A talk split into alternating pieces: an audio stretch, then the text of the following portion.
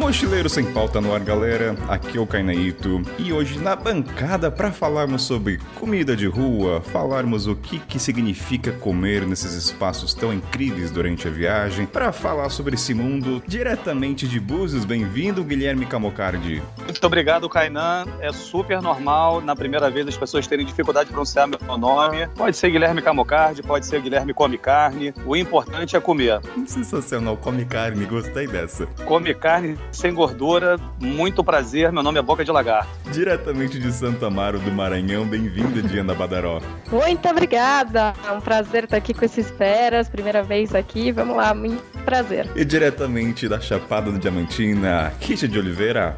Salve galera, estamos de volta aí depois de sete meses aqui na Chapada Diamantina. Infelizmente eu não tô comendo nas banquinhas de rua aqui porque tá fechado, mas logo mais estamos de volta e eu tô doido pra experimentar as delícias desses lugares aí. Então vamos para o mural de recados e sobe a trilha.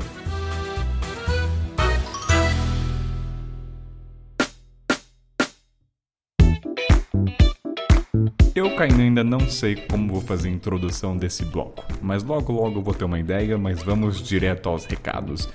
Primeiro vamos falar do nosso parceiro Marketing de Liberdade, galera. Que para você que não sabe, é um curso online de marketing digital que ele vai ensinar você na prática mais de 15 fontes de renda na internet, galera. E é, você não precisa ter muito seguidor ou você tem medo de mostrar sua cara. E eu que ainda estou fazendo esse curso, tá no finalzinho e cara, ele tem ressignificado todas as minhas técnicas na internet de produção, de como vender apresentar. Então, acesse o site lá marketingdeliberdade.com barra mochileiros, porque ouvinte aqui no programa tem desconto. O link estará na descrição, beleza, galera? Então, marketingliberdade.com barra mochileiro com descontaço lá pra você. E mais três breves recadinhos, ah, entra lá na página do Instagram do podcast, galera, que é o arroba mochileiros.sempauta ou meu pessoal kainan.ito para trocar ideia, mensagem, sugestão de pauta. E lembrando que logo logo iremos voltar com as histórias dos ouvintes. Tem algumas, já recebi algumas, logo logo irei gravar. Então lá também estará tudo na descrição, mas aqui fica kainan@mochileirosempauta.com. Beleza? Então, bora começar o programa.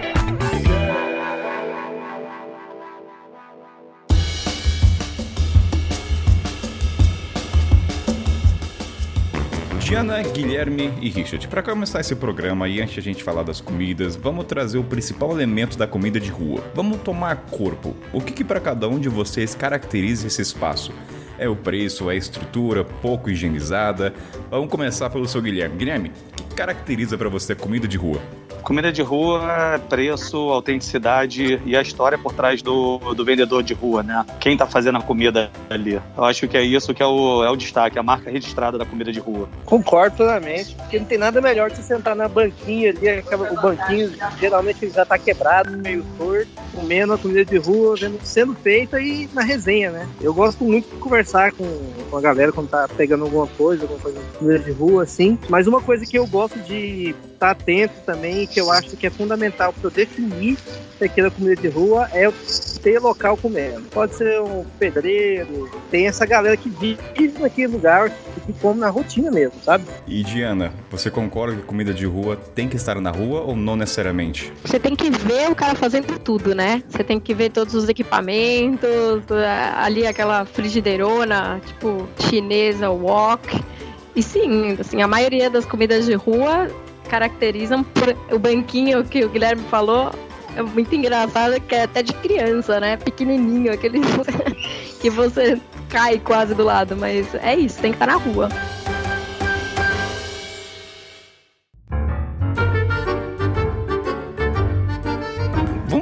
Aprofundar um pouquinho mais na estrutura antes de seguir adiante, que eu quero trazer o ponto que você falou de ver as panelas. Eu, Kainan, falando por mim, se eu não vejo os instrumentos de cozinha na minha frente, ela tá escondida, eu já não considero comida de rua. Eu preciso ver desde o processo A até o Z. Eu não sei se vocês concordam. Ah, Kainan, pra mim não precisa. Se a comida tá no meu prato, tá na rua, tá valendo. Vocês já questionaram sobre isso? Aqui é pra se aprofundar na pauta de rua, tá? Vamos, lá. Não ver panela na rua é considerado comida de rua pra vocês ou não?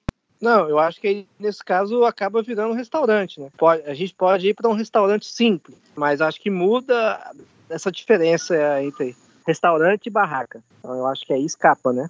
restaurante local, que muitas vezes tem a comida parecida, mas não é uma comida de rua, né? Comida de rua é aquela que você tem que sentar na rua para ver. Então, galera, a gente entendeu então que é, o que caracteriza comida de rua é o preço acessível, é a história por trás, é o banquinho pequenininho para criança, né? Ou como diria o banco da Barbie para muita gente. Agora, outro aspecto que muita gente se pergunta é que assim, para você conhecer a culinária local de um país, necessariamente a gente precisa comer comida de rua? Bom, eu acho que se tratando de Brasil, como a gente não é forte, né, não é popularmente conhecido como forte de comida de rua, eu acho que aqui no Brasil não necessariamente você tem que ir para rua para conhecer verdadeiramente a nossa culinária. Se você tratar de Ásia, eu, aí eu concordo. Eu acho que tem que comer a comida de rua para você provar lá a, a, culinária local.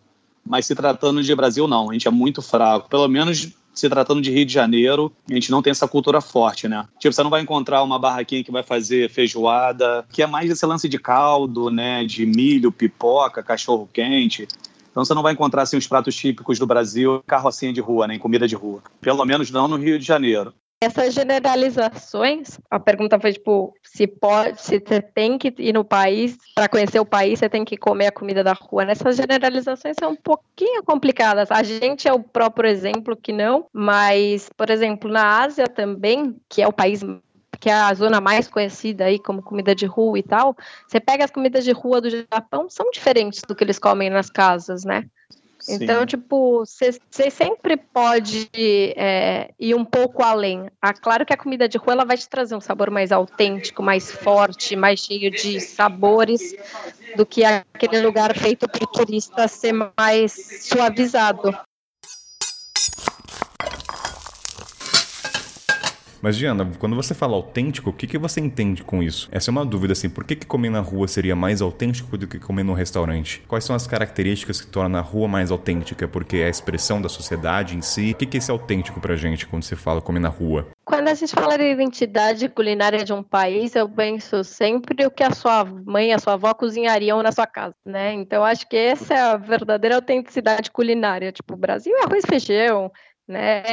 Feijão preto, feijoada, enfim. Eu tendo a achar um pouco que os restaurantes nas grandes cidades eles suavizam um pouco para ser aquele prato mais aceito por todas as nacionalidades, sabe? Então, tira um pouco a pimenta, deixa um pouco menos forte, de, de temperos mais tcharans, assim, né? Tipo a própria muqueca, tudo. Então, quando eu falo assim de autenticidade de comer na rua, eu acho que a comida de rua ela se aproxima mais dos temperos que você cozinharia em casa, que a tua mãe, que a tua avó fariam. Acho que a comparação também vai é, é pensar no ponto do que é tradicional de cada país. Então, por exemplo, pensando em América Latina e, e eu pensar em Costa Rica, apesar de ter comida de rua, não é algo tão tradicional quanto o México. No México, comer na rua é tão tradicional que até os restaurantes chiques, aqueles que, que aparecem naqueles programas de, de gastronomia da Netflix, os pratos são inspirados em comida de rua. Então tem um, tem um restaurante, tipo assim, desses que, que ganha trocentas estrelas, dos mais chiques de todos,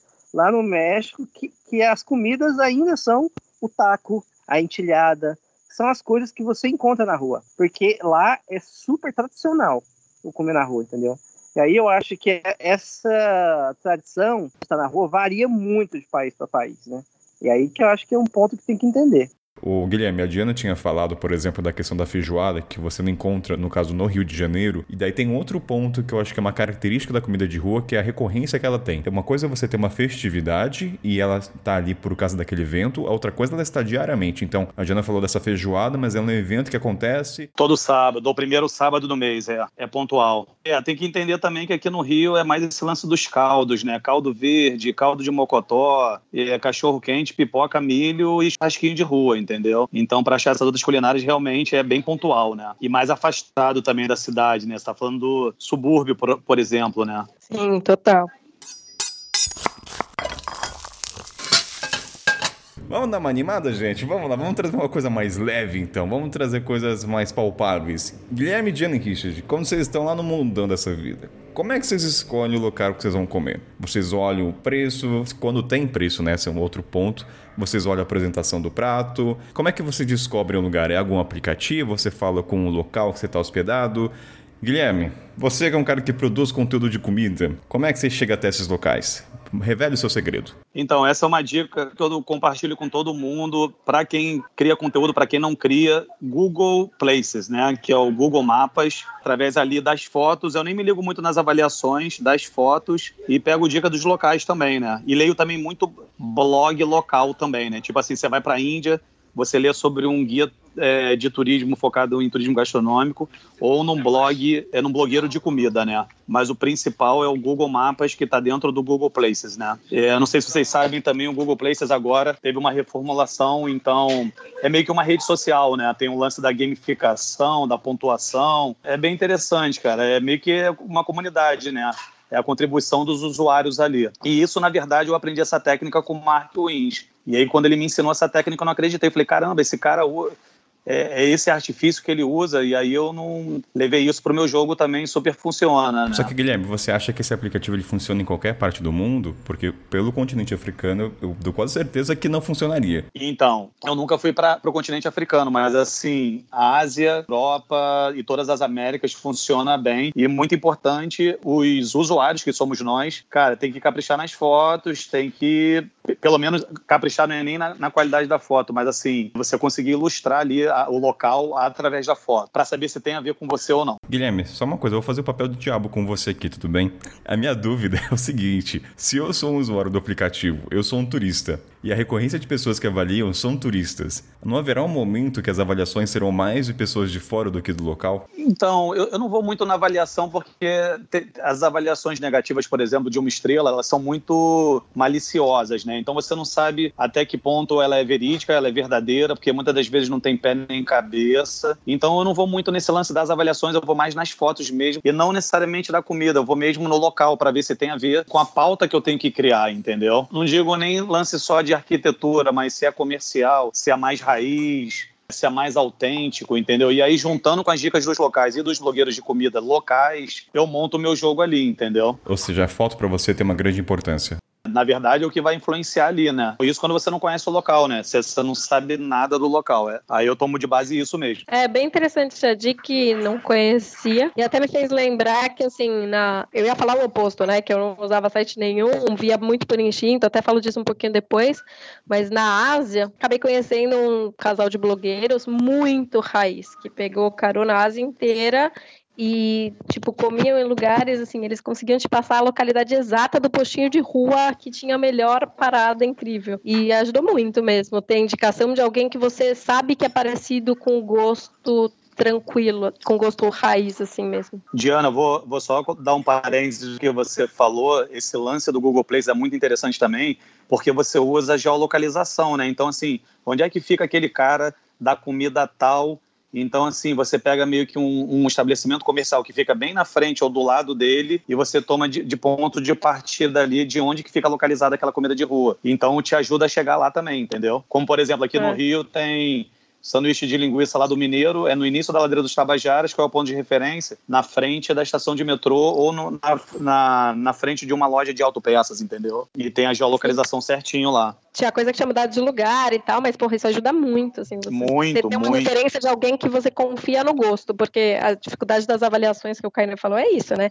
Normalmente... É se não batem muito com a, o que a gente faz. Mas, é, isso, é. isso aí que é legal também, eu acabo ajudando muito estabelecimento que não está inserido no Google Places, eu vou lá, você pode você mesmo inserir e, e o Google vai lá e mata a sua decisão e, e consegue inserir ali o estabelecimento, entendeu? E isso é muito bacana, você faz com que o estabelecimento tenha tipo um CPF, entendeu? É quase um overlands dos, dos, dos viajantes. É, é, é, assim, é igual o Waze, né? O Waze é a contribuição do Google Maps, porque o Waze comprou, perdão, o Google Maps comprou o Waze, entendeu? Então, o, o Waze, ele funciona com a nossa contribuição das rotas, né? Então, a mesma coisa vale para comida. Quando eu ouvi a pergunta, ela respondeu o contrário, que era que como selecionar comida, eu ia falar, puta, acho que viajando você cria um instinto muito louco, que tem a ver um pouco com a quantidade de locais que você vê, você bate o olho, você já dá uma olhada assim por cima, quantas pessoas da região mesmo estão ali comendo, a onda das pessoas, se elas estão, tipo, felizes, tranquilas ou meio emputecidas. A cara da comida quando tá exposta, mais ou menos, a cara do cozinheiro, se ele sorriu, se ele tá meio puto, sabe? Diana, eu ia mais você... Então, você mencionou um outro ponto muito importante, que isso aí é, é um clássico. Se você tá na rua, eu sempre vou na barraca que tem mais gente, entendeu? E mais gente local. Então, se eu vejo que aquela barraca ali tá bombando de gente local, tudo indica que ela tem uma comida melhor, né? Tudo, in...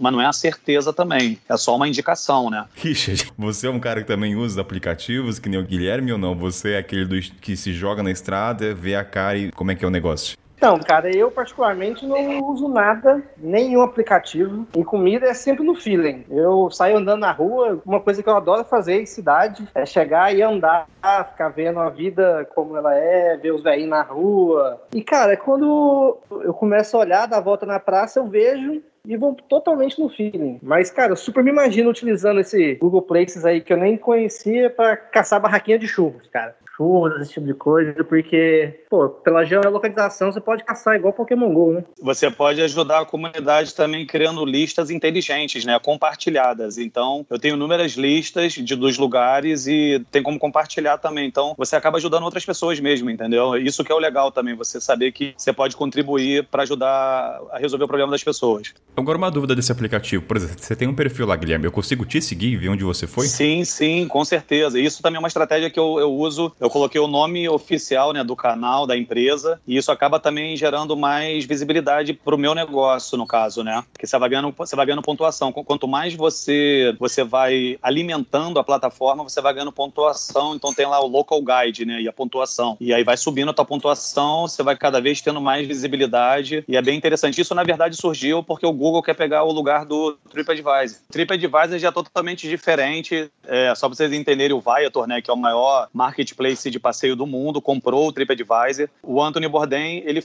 entre aspas, foi culpado é, pela deterioração, valores super inflacionados, entendeu? Da comida de rua. Por exemplo, eu fui lá no Vietnã, Ho Chi Minh, em, em outras cidades do Vietnã, os preços subiram e a qualidade caiu, devido a essa visibilidade, entendeu? Um exemplo contrário que eu tive no Vietnã também, eu procurei um lugar que o Obama foi levado quando foi Isso, no Vietnã. Isso, também. Também. Mas por incrível que pareça, o preço manteve baixo e a qualidade era incrível. Eu falei, nossa, ser presidente deve ser incrível. Eles devem te levar nos melhores lugares locais da cidade. Sim, sim. Teve, teve um até que o, o o Anthony Bourdain comeu com, com o Barack Obama, né? Um dos pontos da comida de rua que eu acho que é da hora também é, é ser meio roleta russa, né? Eu acho que é. eu, pelo menos, eu gosto dessa particularidade de você ir, saber que, tipo, de cinco lugares que você vai comer, pelo menos dois vai ser zoado. Vai dar ruim, vai passar mal.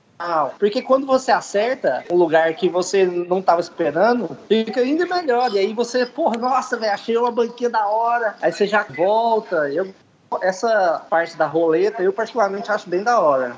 Eu concordo com o Richard, só que assim, no meu caso, por eu criar conteúdo voltado para esse assunto, eu tenho que ser muito cauteloso e, infelizmente, infelizmente, eu tenho que fazer um estudo profundo para eu estar tá sempre trazendo uma dica bacana e evitar que as pessoas entrem em furada, entendeu? Mas será que as pessoas não gostariam de ver você em furada, Guilherme? Eu acho, elas, elas, elas curtem eu, eu me ferrando na pimenta, entendeu? Entendi. Mas. E eu sou um péssimo crítico gastronômico, né? Tipo, para mim tudo tá bom. Então, eu, se eu fosse um crítico gastronômico, ia ser péssimo, porque eu gosto de tudo. Então, muito difícil. Eu me dá mal.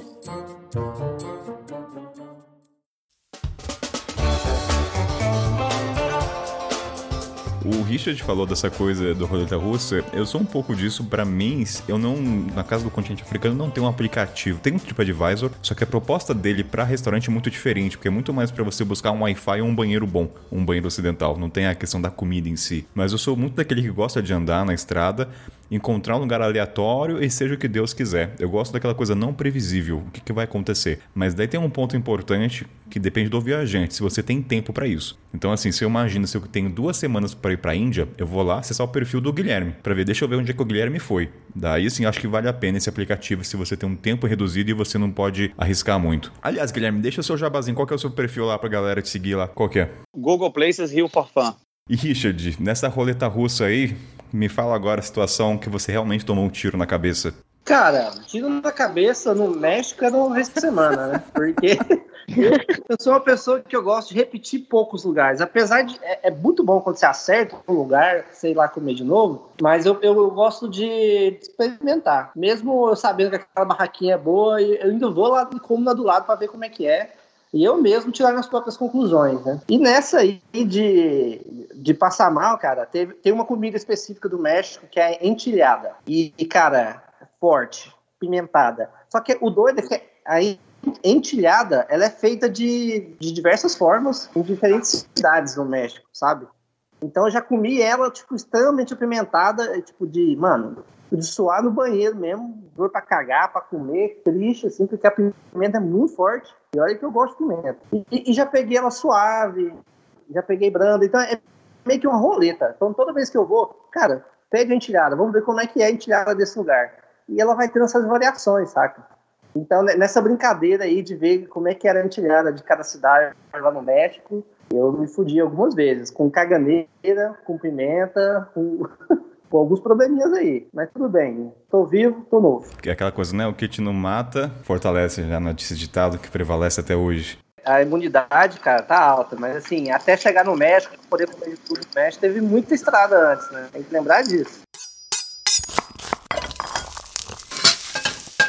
Mas daí, vamos ao seguinte, o pessoal quer saber, Guilherme e Diana, como é que faz para evitar essa caganeira? Quais técnicas de magável vocês fazem? Vamos lá. É, não é propaganda, não estou sendo pago para falar, mas é Diarex. Diarex é o nome da fera, tem na Índia, tem alguns similares aqui na, no Brasil. Se chama Himalaia desde 1930 e são 30 tabletes, um por dia. Você passar o mês lá tranquilo. E também tem uma, umas cápsulas herbais de farmácias milenares chinesas que tem em todo o sudeste asiático e China, Japão, que quando começa a irritar o estômago, você mastiga ela, ela é meio mentolada, e em alguns minutos você já começa a sorrir novamente. Foi isso aí que eu consegui ficar três meses brincando na comida de rua na, na Ásia, principalmente Trouxe na Índia. dicas, olha, que você não encontra em blog. Parabéns, salva de palmas de fundo pro Guilherme, porque não é aquela coisa trivial que a gente ouve salve de palmas. E de, depois eu vou. Não sei se eu conseguir colocar na descrição do, do podcast o nome do, da outra pastilha, que é muito bacana. Utilidade pública nesse programa aqui pra galera. Com certeza haverá. Com certeza, com certeza. Cara, você começa a chorar e aí você mastiga essa pastilha, você volta a sorrir. Não sei se vocês sabem, em Bali tem o Bali Belly, em Delhi tem o Delhi Belly. E graças a Deus, eu em nenhum dos dois países eu tive o, o Delhi e o Bali Belly. Que o que, que é isso? Você ter, você ter vontade de, de ir ao banheiro e não conseguir ir. E ter dor, né? Fortes dores, né? Ou seja, você tem, fica com o intestino preso e vontade de cagar, mas não consegue. É, mas é uma dor muito forte, né? Geralmente proveniente da água, né? Então já é uma dica de ouro aí, evitar alimentos crus e alimentos que estão expostos na bancada, né? Como cebola, curry, essas coisas, né? Cara, eu tive, eu tive uma parada parecida com essa aí quando eu voltei de Cuba, você acredita? Bicho? Cara, talvez você pegou essa parada. Porque, ó, eu fiquei 18 dias em Cuba e um dia depois que eu voltei para casa, assim, eu tentando ter uma refeição, cara, uma dor absurda na barriga, assim, e, cara, então foi isso. Cara, você pegou Cuba Belly. E eu não conseguia cagar, não conseguia peidar. E aí eu fui pro, pro médico lá, o cara massageava pra peidar, e não peidava e doía. Mano, no final eu acabei tomando morfina, velho. Dois dias internado, velho. Foi foda. Você deve, você deve ter pego Cuba Belly. É, Cuba Belly. Cuba Belly. Ela seria assim, pança cubana. Aí, ó, isso até serve de dica pros ouvintes. Você que segura peido na estrada, peide, tá? Haverá um momento que você não vai conseguir, você vai falar, puta que pariu. Então peide bastante, que é, é sinal que o intestino está funcionando. Peidar é vida. E querida Diana, como é que você faz para olhar as coisas e não correr esse risco que o Richard correu? Você gosta de brincar de roleta russa na, na rua ou você se atenta às dicas que o pessoal fala? Tô mais pro Richard na roleta russa. E assim, ao longo do tempo você vai criando uma resistência, né? O que eu tenho mais é com água, então o que eu já passei mal assim foi de tomar tipo um suco, alguma coisa e na hora querer ir ao banheiro, mas nunca tive nada muito sério assim, né? E acho que vai, não sei, o que eu tento fazer ah, depois de algum tempo é conversar para entender o que eu tô comendo. Então, é, até ver nas mímicas, aí começa a imitar galinha, começa a imitar o que é porco, para ver mesmo, né? O que, que você vai pedir para ser um pouco de roleta russa, ou então olhar os pratos em volta e falar assim, que era aquele que tá com a pinta melhor. Um pouco assim. Mas assim, vamos para, vamos para uma coisa mais precisa. Por exemplo, o cara chegou na Índia ou chegou na América Latina ou no continente africano. Você fala assim, ó, vamos lá. Kainan, o que, que você fala para mim que eu nunca viajei, vou comer comida de rua, o que, que eu devo me atentar? Partindo do pressuposto que o cara não tem uma resistência ainda, ele nunca viajou. Acho que a primeira coisa que o Guilherme falou é água, evitar no começo. E até tem uma dica importante que chama técnica da areia. A gente nos bastidores a gente falou sobre isso. Você pega uma garrafa industrializada, ou seja, já fechadinha, da Nestlé ou sei lá o que for, Pega uma água local ou da torneira e você mistura elas numa outra garrafa com um pouco de areia. Isso é uma técnica que eu aprendi no Zimbábue, depois você joga no Google que tem falando sobre ela. É para o seu corpo gradativamente se habituar àquela água local. Porque na verdade, muitas vezes aquela água ela não é impura. É que o nosso corpo brasileiro, acostumado com flúor, toda a química, nosso corpo fica muito fraco na verdade. Então, a resistência que seria natural, a gente não tem ela. Então, começa por aí, misture a água. A segunda coisa que eu falo pra galera é: se você vê uma comida frita, assada, Guilherme, procede? O cara pode de cabeça sem nenhum problema? Então, assada, frita e cozida pode sim, com certeza. Porque mata todas as bactérias, todos os micróbios e, bom, não é a garantia 100% que você não vai passar mal, mas a probabilidade de você passar mal vai ser menor do que a ingestão de alimentos crus e, e com água, né? Legume e fruta é uma coisa que você tem que tomar cuidado, porque geralmente fica fora da geladeira. É, porque tem o seguinte, são alimentos que estão expostos também à água é, externa ali, né? Às vezes o cara tá vendendo algum alimento que ele tem que borrifar com água, entendeu? Ou então o próprio curry ou as saladinhas ali de que, que leva cebola, contém água ali também, entendeu? Isso aí pode, pode dar ruim, entendeu? Eu acho que um ponto da comida de rua é um pouco sujinha. E aí você vai aumentando o seu limite para as coisas, né? Então você vai comendo num lugar que sinceramente, você não comeria na sua cidade, talvez. Você vê uns bichos ali voando, umas moscas o tempo inteiro. Você fala, ah, tá, sei lá, faz, parte da cometa você ir testando. Então, Diana, ninguém falou que não é para comer, é para evitar. Agora, se você quiser surfar onda, cara, rema e cai pra dentro, entendeu? Se você vai tirar o tubo ou não, aí é consequência, entendeu? Acho que uma pessoa com muita sorte. Ninguém que eu que você não pode, não. Eu nunca tive tantos problemas assim. Eu fiquei quase oito meses na Ásia e não passei mal nenhuma vez, cara. E as pessoas falavam: não, nessa cidade a água tá contaminada, todo mundo tá passando mal, amigo do meu lado passando mal. E eu, tipo, tranquila, entendeu? É sorte, é roleta russa. Até a hora que eu passar mal, eu vim aqui contar. Eu tenho uma regra que é o seguinte: se o local bebe água, eu também bebo.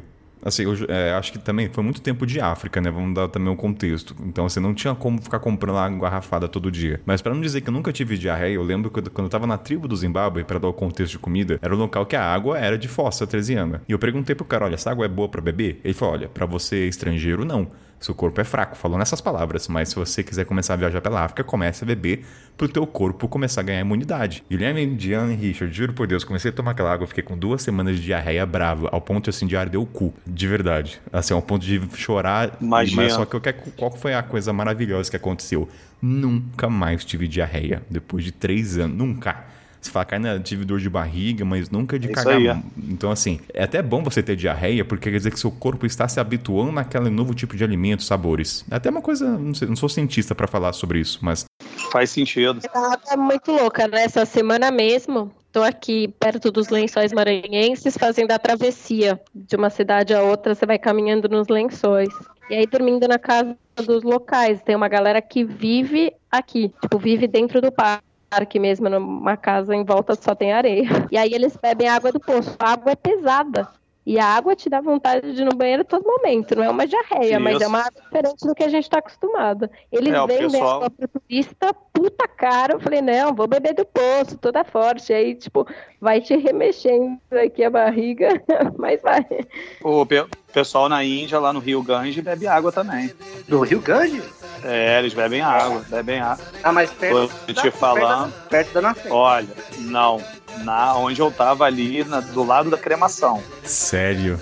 Não, acho Tô que te aí falando. Eu, aí eu acho que eu não vou, não. Aí eu realmente acho que eu passaria. Ou não, né? Pois ou é. Gente, ou a gente cria um super estereótipo em, em, cima do Gandhi, é que a gente tem imagem na mídia, né? De pessoas entrando, mas. É, de Mas qual é a não... necessidade também, né? É. é, né?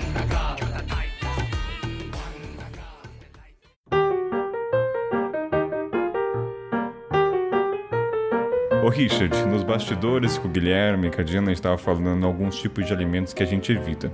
Daí nesse papo eu falei, cara, eu, Carnã, evito maionese, gelo, como também eles, carne cru, é, carne crua, legumes e gelo principalmente. Você também tem dessa ou você se joga? Como é que é nessa questão de prevenção? Tem alguma coisa que você se restringe na estrada?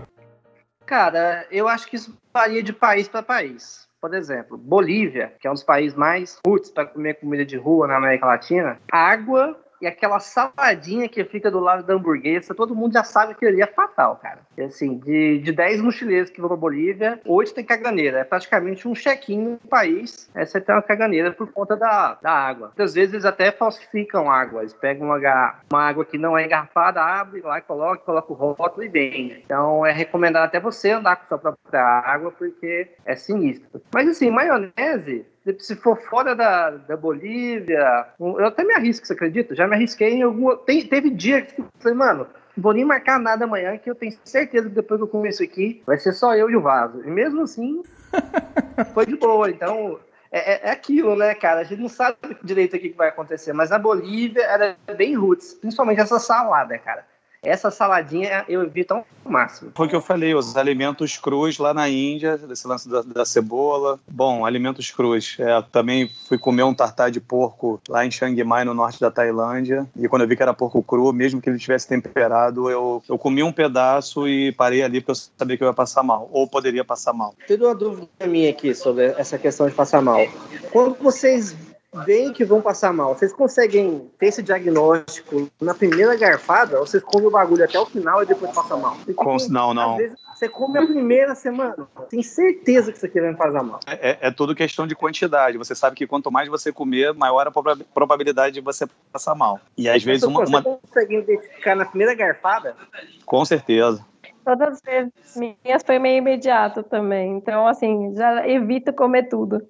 Tem o lance da aparência também tem aquele visual assim estranho, né, esquisito, que é diferente do nosso costume, é complicado. Dependendo da comida, não dá para encarar, não. Teve alguma coisa que tu não encarou nessa estrada? Ah, inúmeras comidas, na, por exemplo, na Tailândia, que você não sabe o que, que é e, e você também não vê quase ninguém comendo, né? Então você não, você não tem referência nenhuma, né? Por ignorância mesmo, né? Por falta de conhecimento mesmo, né? De você não saber realmente o que, que é. Porque, por exemplo, na Tailândia tem, sei lá, 200, 300 pratos. É igual na Índia, tem muito prato, né? Você pode passar lá anos você não vai conseguir zerar todos os pratos, né? Mas assim, entre os que você já comeu, teve alguma coisa que você se arriscou? Por, vou dar um exemplo, vai. Eu, o Richard sabe dessa história. No Malawi, no sul do país, estava lá com fome, tem aquela coisa de você, muitas vezes a comida de rua na África é uma barraca com lona e não tem menu, não tem nada. Fica atrás da cozinha da mulher. Então você chega, tá com fome e você vê, tem comida? Essa é a pergunta principal. Não interessa o que vem. Aí eu pedi, vai, bem comida. Aí eu chego lá, né? Geralmente é frango, carne. Aí quando eu pego o um negocinho lá, eu falo, isso aqui não é frango, cara. Isso aqui tá muito estranho. Aí quem ouvinte já sabe dessa história, mas vou ter que contar de novo porque tá no contexto. Quando eu vejo, era o Batman frito, entendeu? Era o símbolo do Batman. Ou seja,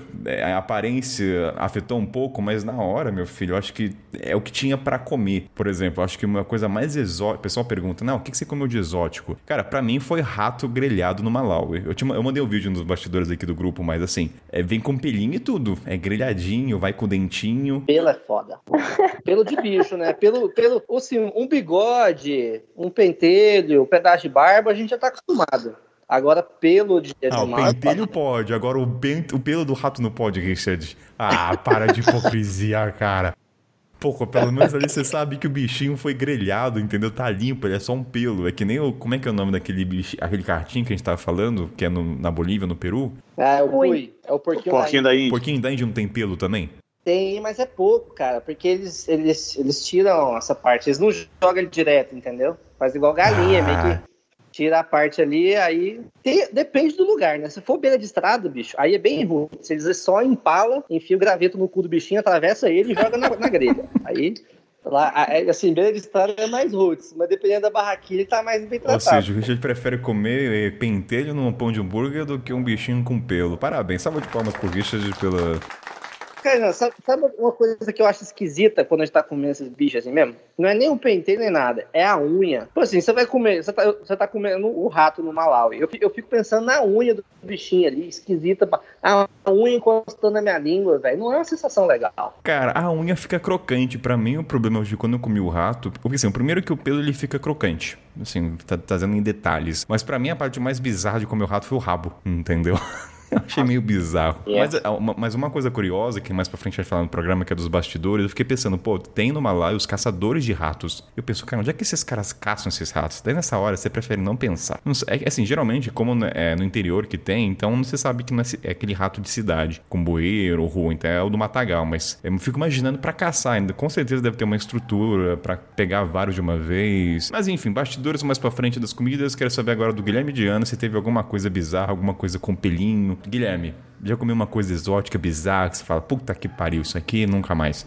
Não, não, tudo que eu provei de exótico eu provaria tudo de novo. Ah, Guilherme. Não, não, não, por exemplo, comi rato no Vietnã, eu vou comer rato na África. Tem um rato gigante lá, esqueci o nome agora. Tô, tô atrás dele, já tô sonhando, vou concretizar assim que eu comprar passagem para África. É lá em Nairobi, Madagascar. Madagascar. Vou comer tejo uh, ano que vem no Ceará. O que, que é isso? Vou comer Tejo, Tejo é um lagarto gigante, todo tigrado.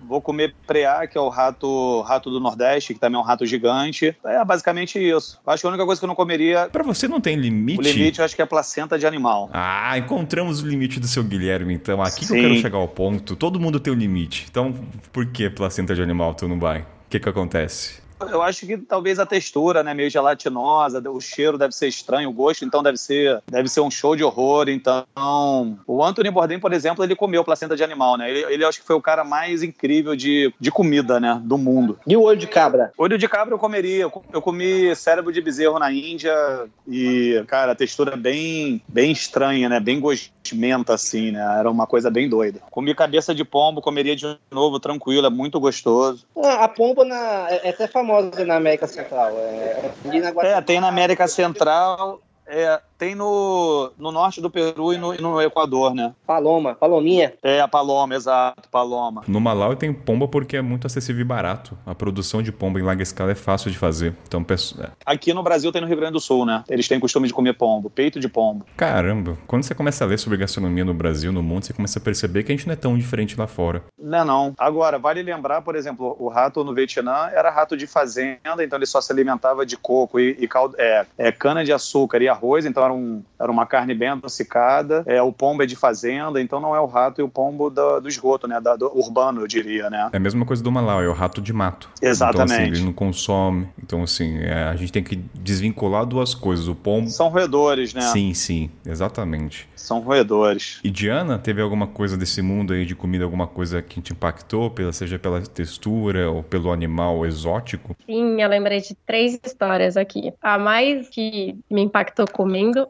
foi o morcego. Eu fui para a China faz uns 10 anos. E naquela época não tinha Google Tradutor, essas coisas, nem nada, ou pelo menos não funcionava muito bem. E a hora que você morde a barriga é bem gosmento, assim, não é nada crocante, vem uma gosminha. não é muito legal. Curiosidade, o teu morcego então ele não estava frito? O morcego, não, as asas tinham uma partezinha que era mais crocante. Agora, a barriga não, não estava frita. Olha, enfim, curiosidade, às vezes não foi totalmente frito, que o meu não tinha nada de gosmento. E também pode ter vários tipos de morcego, né? Mas vai, desculpa, pode continuar. Era tipo um palitinho mesmo, um, de churrasco, assim, e era um morceguinho com a barriguinha mais inchadinha. É. Mas provamos. E o que eu não tive coragem foi o balu nas Filipinas. Eles têm eles comem o ovo com o feto vivo dentro. Eles cozinham ali o ovo, só que o feto fica, tipo, explícito. Então você vê as patinhas, vê o biquinho e. Tem pelinho? Tem é como se fosse. Tem. Tem como se fosse a pele dele toda remexida, assim. Eles põem sal e deliciam com aquilo, mas é, é, é, muito. Mas eu tenho, e... uma, eu tenho uma curiosidade sobre esse feto, Diana. É um, um prato é por ser gostoso de comer ou tem alguma coisa ancestral de energia, poderes? Tem muita coisa na África que o pessoal come, na verdade, mas que não é pelo sabor. É pelos poderes atribuídos àquilo. Então eu não sei se nesse caso do feto tem alguma coisa vinculada ou realmente palativa a coisa. Olha, eu preciso pesquisar, vou até jogar no Google aqui. Já te dou a resposta. eu não sei, na verdade. Mas Ô, eles comem. É uma iguaria. Você quer convencer o ser humano a comer qualquer coisa, fala que aquilo ali vai afetar a virilidade. Vai comer qualquer coisa. Ele fala que é bom também para isso. A outra que eu lembrei é até de bebida. É um negócio que, tipo, a gente fica todo. O ser humano é muito hipócrita, né? Então a gente fala, ai, que nojo, mas tem na Indonésia tal o café do luwak, que ele é feito com o cocô de um bichinho. Na Europa isso é vendido super caro. Copiloar, que é considerado o café mais caro do mundo, ele está avaliado mais ou menos 3 mil dólares o quilo. Ele tem bastante cafeína, mas assim, só para quem é muito degustador vai sentir assim, mas você não sente em termos de qualidade, é mais de cafeína mesmo, entendeu? Ele é só extraído mesmo da, da, das fezes do, do, pássaro, né? Do pássaro não, né? É um, é um roedor, na verdade. Perdão, é um roedor. Mano, cocô de rato, 3 mil dólares o quilo, é isso? Que não, não, não, tô... não, não, é, da fezes é, o café. Do o roedor tinha uma fermentação na barriga dele, e aí quando ele defeca, a galera tira os grãos e para fazer o café. E é isso mesmo, o preço é bizarro. Mas só uma dúvida, esse café é consumido na rua, é, para não fugir muito da comida de rua? Não, não, é não, não, não, não, não, é, é, consumido nas cafeterias de cafés especiais que são caríssimas, né? É igual o jacu, né? Tem um jacu aqui no Brasil, né? O procedimento é parecido. O jacu também, quando fermenta a semente do café no, no estômago. Mas aí é um pássaro, né? Não é um roedor. Só que nesse caso tem um aspecto, um alimento que foge da característica de rua, que é o preço acessível. Deixou de ser acessível, já não é comida de rua, certo? Não, não é comida de rua, exato. Agora é o seguinte, fugindo um pouco agora dessas comidas exóticas, quero saber cada um de vocês, Guilherme, e Richard, o que, que motiva vocês a comerem comida de rua? É o fato de ser barato para um mochileiro? É o fato, no caso do Guilherme, que é um produtor de conteúdo de comida? Ou porque vocês gostam de comer na rua? Assim, vamos começar com o seu Richard. O que, que te apetece, meu querido, comer na rua? É a caganeira? É ficar na latrina olhando o celular? É brincar de roleta russa? Vamos lá. Cara, para mim são dois fatores, né? Preço é o primeiro, eu gosto de comer barato porque mochileiro, né? Quebrado, quebrado como todo mundo, então onde puder economizar, a gente economiza. E outro, outra coisa que eu gosto também é que geralmente a comida é mais rápida. Eu não sou a pessoa que vai ficar quatro horas. Eu tô geralmente transitando de um lugar para o outro, aí eu paro, como, e depois já vou. Então acho que me atende essas duas coisas. Ah, e uma outra coisa que eu gosto também é a resenha. Toda vez que eu tô no, comendo num barraquinho de rua, eu gosto de ficar tentando trocar uma ideia, comentar, perguntar alguma coisa. Cara, eu já chego lá, eu peço um cachorro quente, eu já saio perguntando o que, que dá para fazer no lugar. Aí acaba que o cara vira um guia, recomenda, já faz umas piadas ali. Então é meio que esse processo, sabe? Essa, dessa resenha da comida de rua. Para mim, comida de rua é você absorver a cultura local principalmente é, nas Américas e na Ásia. Europa nem tanto, uh, tirando alguns países aí, talvez Turquia, é você absorver a cultura local mesmo, é você entender ali como é que é o jogo ali da cultura. E eu acho que eu recomendo todo mundo, todo mundo fazer um food tour, por exemplo. Fazendo um contraponto à sua pessoa, tem muita gente que não é muito apegada à gastronomia, sendo que é o maior motivador do, do viajante. Sim. Então imagina assim, para um cara que não é pegado à comida, ele vai para o Japão e não quer comer no restaurante, ele vai para a natureza. Comida é só para sustento, para ganhar energia. Então Sim. tem muito disso. Então, para você conhecer um país, assim, que você vai para a China, a primeira coisa que o Guilherme vai fazer é ver a, culinária local. Com certeza. Na verdade, é, eu, eu sou movido à, à comida mesmo, à gastronomia, né? Eu me considero um entusiasta da comida. A resposta vai somar dos meninos, que além dessas coisas todas que eles falaram, dos sabores, o ponto adicional aqui é a história. Que você entende um pouquinho mais da sociedade também pelo que as pessoas comem. Então, tipo, você vê se aquela população sacrifica algum animal que você não está habituado, ou se é de uma renda mais baixa e tem necessidade de comer algumas coisas que talvez outras nacionalidades não tenham. Por que, que na Índia tem tanto vegetariano, né? Tipo, você vê até o, aqui mesmo, por exemplo, estava comendo mocotó outro dia, isso era comida de escravo, né? Que era a parte mais barata e mais com mais graça, assim, mais, mais gordurosa para dar energia para o trabalho mesmo, né? Então você acaba entendendo um pouquinho do passado daquelas, daqueles lugares. Acho isso interessante também. Como você falou, é uma soma de cada um. Acho que o preço ajuda bastante, mas para mim o principal vai, é o preço, ajuda, queira ou não, comer restaurante na África muitas vezes pode ser muito caro e a comida de rua favorece. E o outro ponto é os personagens. Eu gosto muito de ver a vestimenta, o cara que tá cozinhando cozinhando, você é um cara barbudo. Geralmente tem muita coisa da família, né? Passa de um para outro, entender a história, não necessariamente do país. No caso, assim, pode ser a questão da escravatura ou a questão da revolução. Eu vou pela família. Ó, tem lá um cara que cozinha que é o tataraneto. Cara, isso me apetece. É, é para mim, pouco importa a comida, de verdade. Não quero saber da aparência. O importante é, é, ver a estrutura do espaço, como é que é apresentado. Ah, se ele vem num papel de folha de bananeira, ou se eles pegam um jornal, ou se é papel de currículo. Eu gosto desses pequenos detalhes. Então, a comida para mim é o ao contrário do Guilherme, acredito, é o menos importante, não interessa o gosto. É isso que me motiva. E até a história atual, né? Então você vê, por exemplo, muitos cozinheiros hoje em dia são de Bangladesh, você vê a galera imigrante mesmo fazendo muita comida de rua, levando as suas tradições para os países. Isso é legal também, fluxos migratórios e tal. No Brasil, eu não sei se a gente consegue se aprofundar tanto na questão histórica. Eu não sei, eu não tenho muita experiência, mas eu fiquei pensando, tem a feijoada que dá para saber. Guilherme, tem alguma comida no Brasil que assim você fala, putz, essa comida aqui tem muita história, retrata. Tem alguma que você consegue trazer de exemplo? Cara, eu diria feijoada, tacacá, né? Tacacá lá no Pará tem bastante história. O caldo também, né? O mocotó, caldo verde. Acho que são os caldos e feijoada. E agora uma pergunta desses, desses pratos. Para você saber a história, você pesquisa ou você, na hora que vai comer, pergunta pro cara da história? Como é que é esse, esse, esse caminho? Eu, eu estudo, eu faço a pesquisa. Mas, claro, por exemplo, não tem esse lado, porque também eu sou guia de turismo de formação, então também faço food tour no Rio. Então tem todo esse cuidado. Eu tenho que fazer esse estudo, né, para fazer as pautas. Por exemplo, quando eu cheguei na Índia, assim, muito rápido, tive que me alimentar da informação do guia, assim, de uma maneira muito rápida e dinâmica, né? Porque eu não tive tanto tempo para me preparar. Mas daí, no caso, como é que você se guiou? Através do guia ou você foi mais naquela de instinto? Nesse dia foi tudo através do guia. E aí ele foi jogando informação e eu tive que absorvendo, aprendendo e correndo atrás, né? É que no caso do, do Guilherme, né, o trabalho dele é focado nisso. O público dele já vai esperando essas informações. Eu, tipo assim, o Exato. meu que é mochileiro, eu, por exemplo, teve, é, é, mais em cima de quanto eu consigo baratear essa viagem. Então, por exemplo, quando eu estava viajando pela América Latina, uma das maneiras que eu taurei para falar se o lugar era caro ou não, a cidade, era o índice dogão. Todo, toda cidade que eu fui, eu comia um cachorro quente e falava o preço. Então, se o cachorro quente daquela cidade era 5 reais e na outra era 10, o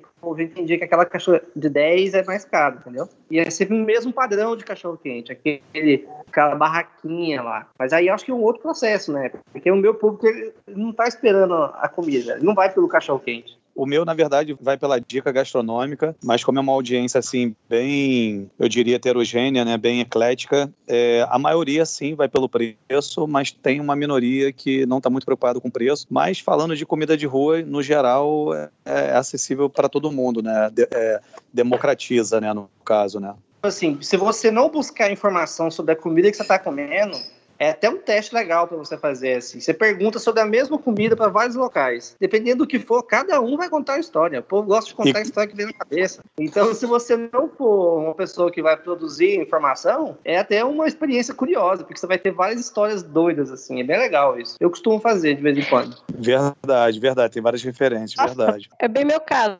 né? Eu agora comecei com o Instagram e tal, mas eu antes viajava e a ideia de comer comida de rua é provar os sabores e como interagir com as pessoas. Então é isso que conta, é exatamente o que você comentou. Guilherme falou essa coisa do público dele ser heterogêneo. Uma outra dica, eu acho que voltando um pouco na pauta da você olhar e saber se aquele espaço é local ou não, eu vejo muito a vestimenta das pessoas naquele espaço. Então, assim, se eu vejo o cara na comida de rua, tem um cara de terno, tem um outro super lagardão, tem outro mais ou menos, eu vejo que aquele ali atinge todas as classes e que ali a comida é boa. Esse é um, talvez uma tática que eu usasse muito na estrada. Eu vejo, assim, as várias vestimentas para saber que aquele ali não é só um tipo de público. Então, desde o cara da alta sociedade daquele país até lá embaixo tá consumindo aquele, aquele produto. Então, eu não sei se vocês se atentaram a isso ou vocês têm outras técnicas que vêm agora na cabeça, mas essa é uma delas delas. E a outra, a gente falou muito de fila. Porque assim, o pessoal fala, ah, fila, gente, quer dizer comida boa, tá? A gente romantiza muito, mas tem uma coisa aí que, não sei se vocês passaram, mas que é uma puta perrengue.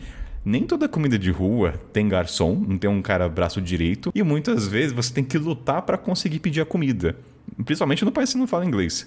Então, países árabes, lá não tem fila, cada um fica com o dinheiro na frente, você tem que entrar, tipo o trem na Índia. Cara, tem alguns lugares de comida que são assim. Então, não pense que sempre sentar no banquinho vem alguém até você com uma notinha. Não, isso não vai acontecer. Então, não sei se vocês já tiveram essa experiência de ter que lutar para conseguir pedir a comida. Assim, eu já, eu já, uma vez eu tava na, na Guatemala, velho. Eu tava transitando de uma cidade para outra. Aí parei numa feira para comer. Cara, você vê que guerra, parecia carnaval, cara. Eu de mochilão, velho. Fui tentar pegar um pastel lá, era tipo uma empanada. É, pra quem não conhece, a empanada é como se fosse um pastel, só que ele é mais assado, né? E eu tava tentando pegar a empanada com mochilão, cara. Não é que eu derrubei uma tiazinha, ela devia ter 1,40m, assim. E eu, na ânsia de pegar logo o pastel, no meio daquela confusão, o mochilão bateu nela, ela caiu. Eu fui lá, pedi desculpa, o povo ficou bravo comigo, depois fiquei na resenha, comi uns seis pastéis ainda, depois o povo se acalmou. Mas, cara, confusão em barraquinha de rua é o que mais tem, né? Muita do que da impressão que você tem do país, assim, ah, as pessoas são abertas, as pessoas são fechadas, são um pouco como elas te tratam nessa barraquinha de rua. Então tem lugar que eles querem super te agradar, que eles veem que, tipo,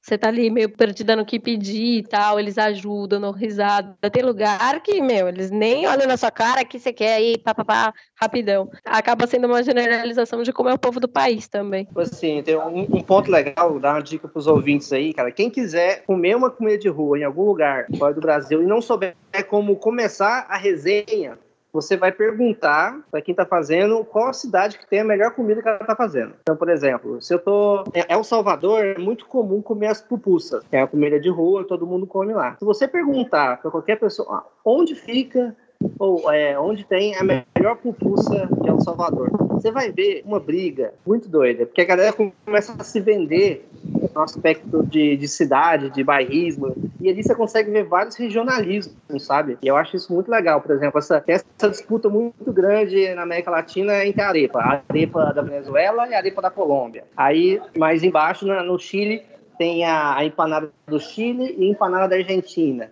E dentro da Argentina tem a galera que tem empanada da Patagônia e empanada do Norte, entendeu? Então, quando você entra é, instigando essas discussões, demonstrando curiosidade, você vai ver os locais, assim, argumentando, trazendo histórias, e, e é muito rico, assim, sabe? Deixa a experiência mais legal. Guilherme, seguinte, os ouvintes perguntaram muito sobre a questão da comida asiática para o turista, que é o famoso espetinho de escorpião, os insetos, principalmente na Tailândia. E a sensação que me deu quando eles perguntaram é que assim, se você come ali, parece que você está sendo enganado, como se perdesse o valor de comer aqueles insetos, mesmo sabendo que é para turista. Queria saber da sua experiência. Você achou que foi um golpe? Você falou, pô, não vou de novo porque foi sem graça? Conte como foi essa experiência de comer na comida de rua com espetinhos de insetos na Tailândia. Então, minha opinião, eu acho que é para turista, né? O local não come inseto. Eles comiam antigamente você não é enganado, você simplesmente é, é o culto ali da, da experiência de você tirar foto, né? Mostrando que você está comendo um inseto, né? Então eu não me senti enganado, eu sabia que eu estava ali comprando um inseto para ter a experiência ali de estar tá provando, entendeu? Mas não é uma coisa local, não, é uma coisa bem turística, mas eu não vejo eles como enganando as pessoas, não. Vendo só, é um comércio, como outro qualquer, né? Só que, claro, um pouco mais inflacionado, obviamente, porque turista tem mais recurso financeiro, né? Não deixa de perder a experiência, vale a pena então. É uma coisa que você não iria. Bom, eu, eu sempre tive curiosidade, sempre tive vontade e foi até um pouco assim, bastante a fundo, né? E eu acabei encorajando outros viajantes a comerem também, que a maioria estavam com medo, né? E aí, quando viu eu comendo a barraca toda, consegui converter alguns que estavam ali na minha frente, né? Foi bem divertido. Tiana, mesma experiência? Comeu os insetos e concorda com a fala do Guilherme ou você tem uma outra visão sobre? Eu concordo no sentido de ser turista taço, eles não comem mais. Por mim, não, assim, não fiquei, nossa, tem que provar, tira foto, não sou a pessoa mais do Instagramável, assim, né, de ter essa experiência só para tirar foto nem nada. Aí uns amigos insistiram, falaram que ia pagar para mim, beleza, a gente come, é. Mas nem é bom, Diana. tipo, é muito gorduroso, é muito, é, é, não é bom. Então, assim, é pela foto mesmo, e é meio idiota por isso, assim, mas sei lá, de... é legal você falar depois, puta, comi mesmo, sabe? Tive coragem. Pode falar aí, Guilherme. Não, então, não vou ser hipócrita, né? Eu comi para gerar conteúdo, né? Eu acredito que se eu não gerasse conteúdo, provavelmente eu não ia ter essa, essa vontade toda de estar tá provando os insetos ali, entendeu? E Guilherme, eu acho que assim, eu falo por mim, qualquer um que iria pra Tailândia, eu também iria comer, cara. É pra turista, é um entretenimento, você tá ali, vai com os amigos, entendeu? Por que? É, é pra matar a curiosidade é também, entendeu? Tem que curtir uma resenha com os amigos. É a resenha, exatamente. Bar, Isso. uma cerveja. Exato. O bicho pega quando é algo super faturado, né? Mas ali não, não deve ser um negócio tão caro e, e tá todo mundo entendendo que aquilo ali é para turista, né? Acho que a pessoa tem essa, essa, informação. O foda é quando ela é enganada. Imagina uma pessoa que não estudou nada da Tailândia, aí chega um vendedor e fala para ela: come tarântula. Todos os locais aqui comem tarântula. Aí essa pessoa crê que ela tá tendo uma experiência de um local quando não é, entendeu? Agora, quando tá todo mundo de resenha ali, é bem legal, assim. Acho que vale. Então, tem, tem um mercado, eu não sei Desculpa. se é em Oaxaca ou em outra cidade no México, eles também têm essa cultura, né? No mercado lá central tem uma barraquinha de, de insetos também, né? Ah, Cidade do México tem o taco de tarântula. Ah, é, Cidade do México, exatamente, exatamente. É. E isso é uma o coisa Oaxaca que também... come muitos... Lá em Oaxaca tem muita cultura de comer grilo, mas aí você vê grilo, é. come com, com Grilo e, e, tem plantação de cigarra também, né? Outro que eu lembrei é o cachorro na China, né? Que Sim, China e Coreia, né? Há muito tempo, assim, a gente ficava com medo, né? De vir e não saber que tá comendo, tipo, cachorro mesmo, né? Tipo, há muito tempo atrás, assim, tinha cidadezinhas menores que você nem tinha nada em inglês, então você nem sabia muito bem o que você estava comendo. E, e, Diana, na China e na Coreia tem restaurante especializado né, nesse tipo de carne. Total. E agora com o corona, teve cidades que proibiu os próprios moradores a comerem. Já não era muito usual, né, hoje em dia, só que eles estão politicamente proibindo para evitar novos, novas doenças. Você sabe que tem relatos no Rio que quando chegam os navios cargueiros é, da China, quando eles saem é, para a rua, no centro do Rio, vê cachorro, pega e leva para o navio. Tem relatos. Ah, aí, ó, essa, essa, essas resenhas. É cultural. é legal você escutar na, na barraquinha, tá ligado? Sim. Caraca, Guilherme. Tô... Virei um seguidor fiel do Guilherme agora no canal no YouTube dele pra ouvir essas histórias, porque realmente isso interfere na, na degustação ou na buscar um cachorro, buscar um cachorro para comer. É, mas o cachorro eu não vou poder mostrar, né? Ca cachorro não, não pode mostrar na internet, né? Desmonetiza? Não só isso. O, o cachorro ele é um amigo do homem, né? Então vai vir muita gente um, um X do comentário que eu falei que é legal é a resenha, a lenda, né? A história, não, não, não, concordo com você, concordo, é. mas assim, não, não é uma coisa compartilhada, entendeu? Mas aí entra um ponto que, assim, o viajante, né, o, quando, o, cara, o público quando vai ver tem que saber, tem que saber não, né? É um exercício ele desvincular o que, que é o animal nosso, porque ao mesmo tempo a gente come vaca como tá pros indianos. Pois é a mesma relação. Tanto que você comeu carne, na, carne de vaca na Índia, não comeu, Guilherme? Comi na Índia, no sul da Índia tem, que era coite, super normal. Sul da Índia é outro país, né? Você sentiu um olhar de condenação quando o pessoal viu você comendo carne de vaca ou é no subúrbio assim, você come carne de vaca? Não, pelo contrário, é todo mundo ama comer carne de vaca, entendeu? E, e na verdade tem, tem, tem uma influência afro portuguesa, tipo, tem muqueca lá também, entendeu? Obviamente não é o mesmo nome, mas tem, tem pratos que, na verdade, os pratos, muitos pratos que tem no Brasil vieram da África e da Ásia, né? E deu aquela portuguesada antes de vir pro Brasil, né? Mas outra coisa que eu fiquei lembrando durante a estrada que me chama muita atenção, como é que os pratos são apresentados? Vou dar alguns exemplos. Muitas no Brasil tem disso, né? A comida muitas vezes é servida em jornal. E isso na África tem muito, várias vezes assim, eu dava risada porque o papel que trazia as batatas fritas era um currículo de uma pessoa, ou então era uma prova de escola. Alguns lugares serviam com folha de bananeiro, acho que na Tailândia deve ter, na Ásia no geral deve ter muito disso, né? Servia comida. Na Índia, na Índia é padrão. Olha só, então isso é muito interessante, eu acho legal, por exemplo, às vezes eu vou mais como prato o prato é apresentado como ele é entregue do que a comida que eu tinha falado. A outra coisa, África, geral, muito raramente o cara entrega comida assim, em plástico. Hoje você tem que sentar e consumir, usar o prato de metal ou de barro, porque não tem uma reconhecimento muito grande de materiais para poder jogar fora. E que mais eu tava falando? Menus, né? A gente tava falando isso nos bastidores. Praticamente comida de rua na África não tem preço. Não tem um menuzinho ali. Quanto custa esse donuts? Quanto custa? Donuts é, tem um nome, um tipo de comida que eu esqueci. São as roscas doces, né? É, tipo uma rosquinha. É tipo um donuts. É é, é manda, mandazi, mandazi. Esse comparativo né, com, com, com a comida de rua latina, com, in, com Ásia. Será que dá pra gente fazer um comparativo? Pô, na América Latina tem sempre um preço. No, na África, geralmente não tem menu e é sempre em jornal, é, papéis de empresas. Tem, tem geralmente o um banquinho, né? Como vocês falaram. E na Ásia, será que a gente dá para fazer essas relações e ver as diferenças? Se vier agora na cabeça de cada um.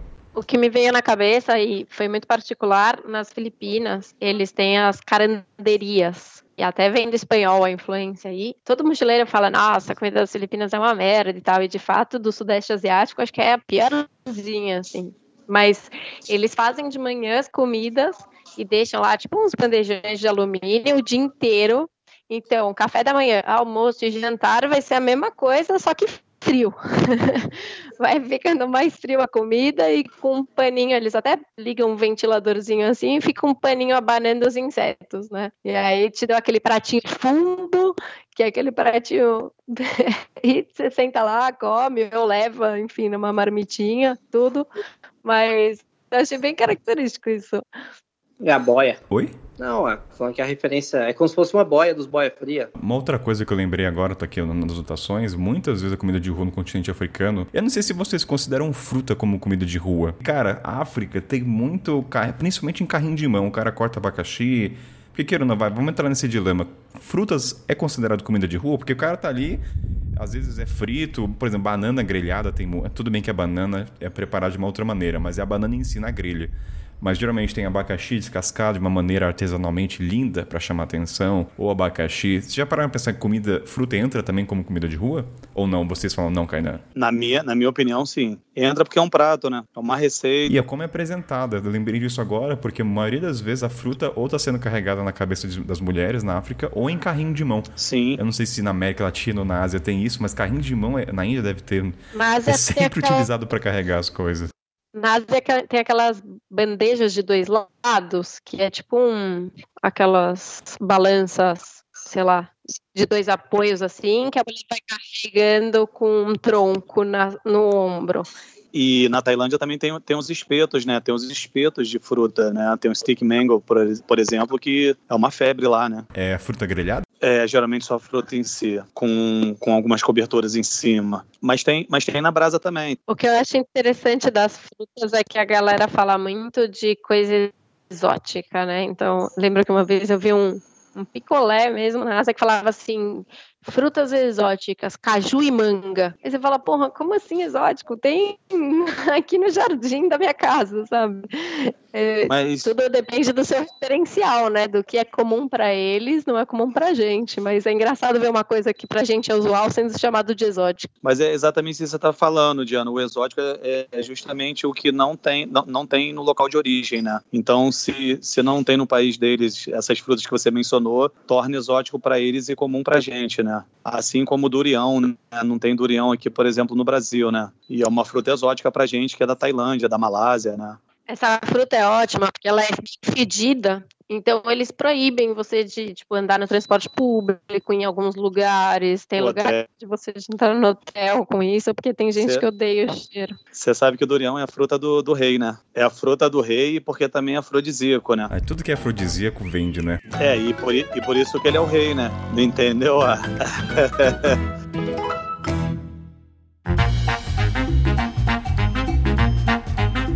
Mas agora uma, uma curiosidade. Alguma vez vocês comeram alguma coisa que foi apresentada como exótico, como afrodisíaco ou vir, viril e de fato aconteceu? Dorião. De fato aconteceu. Dori, Dorião e o jambu também, né? Que, que vai no tacacá também, né? São, é, jambu é uma erva, né? E é afrodisíaco também. É o Viagra natural. É o testículo de boi também, né? Que não vira mais testículo depois. Eu comi testículo de bode e não funcionou, tá? É, de boi, não de bode. De boi, é editor. Errou mal, Caetano. Ou então isso é, isso é muito comercializado em Curitiba, no Paraná. O caldo da piranha dá jogo, viu? Também, também. São, são, são, vasos, são vasos dilatadores, né? Seguinte, galera, nos bastidores dessa pauta eu tava falando com eles que eu, Kainan, me, me julguem por isso. Eu não considero o Brasil que ele tem uma cultura tão forte quando se comparada ao lado oriental, ok? Deixa bem claro isso. E quando a gente fala de estereótipo, a gente tem que ser superficial, superficial, tá? Porque é o seguinte, eu vejo o Brasil como comida de rua, como uma coisa muito mais de lazer, uma coisa linkada com festividades, com barraquinhas de comida de festa junina, não é uma coisa corriqueira corriqueira como se comparado na Ásia. E aí na conversa, né, estava falando que no Brasil, praticamente grande parte das casas, vamos generalizar, tem a cozinha, tem seu botijãozinho de gás, tem toda uma estrutura. Agora, assim, Ásia e alguns países africanos não tem muitas vezes a cozinha, né, toda a estrutura que a gente conhece no Brasil. Então a população muitas vezes se força a comer na rua e acaba se criando assim, é, efeito, é causa e efeito. Daí eu não sei, Diana, você concorda com isso ou essa afirmação não é válida da sua pessoa? Eu acho que o Brasil, quando você pega grandes capitais, é isso aí que você falou. Agora, quando você vai mais para para regiões enfim, interior e tal, existe a cultura da comida de rua. A galera vai pra feira só pra comer pastel, ou a galera tá, tem muito trabalho informal, então abre uma banquinha de um negócio que faz bem. A Carajé é isso, né? A Carajé, o cara sai do seu estado, vai pra outro e fala, sempre tem a baiana lá fazendo a Carajé. Então, a gente não valoriza um pouco a nossa cultura, no sentido de falar, puta, no outro país é melhor e tal, mas a gente tem uma cultura culinária burda e que muitas vezes a gente não vê que é aquele, aquela comida de rua, né? Tem um exemplo legal que, por exemplo, a Bolívia é um país que conseguiu falir o McDonald's por conta da tradição de comer na rua. Então, na Bolívia não tem McDonald's. Tentaram abrir o McDonald's e faliu porque as pessoas não estão adaptadas a comer naquele formato. As pessoas estão mais adaptadas a comer na rua, que é o que sempre aconteceu, né? Então, é um caso emblemático esse da América Latina, porque é um dos lugares onde o McDonald's não empacou. É claro que também tem uma parte da população que tem um sentimento anti-americano, mas mesmo assim, o,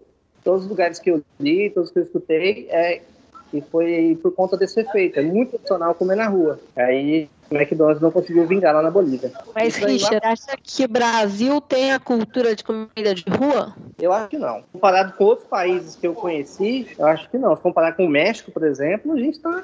É bem diferente. Só que, Diana, eu acho que assim, no Brasil, não, eu concordo com o Richard, não tem a cultura, mas não que a gente desvalorize. É. É que a, comer na rua no Brasil é muito mais um lazer, é muito mais uma opção. É. O Guilherme, Guilherme, que, que, você, que, que você acha dessa sentença?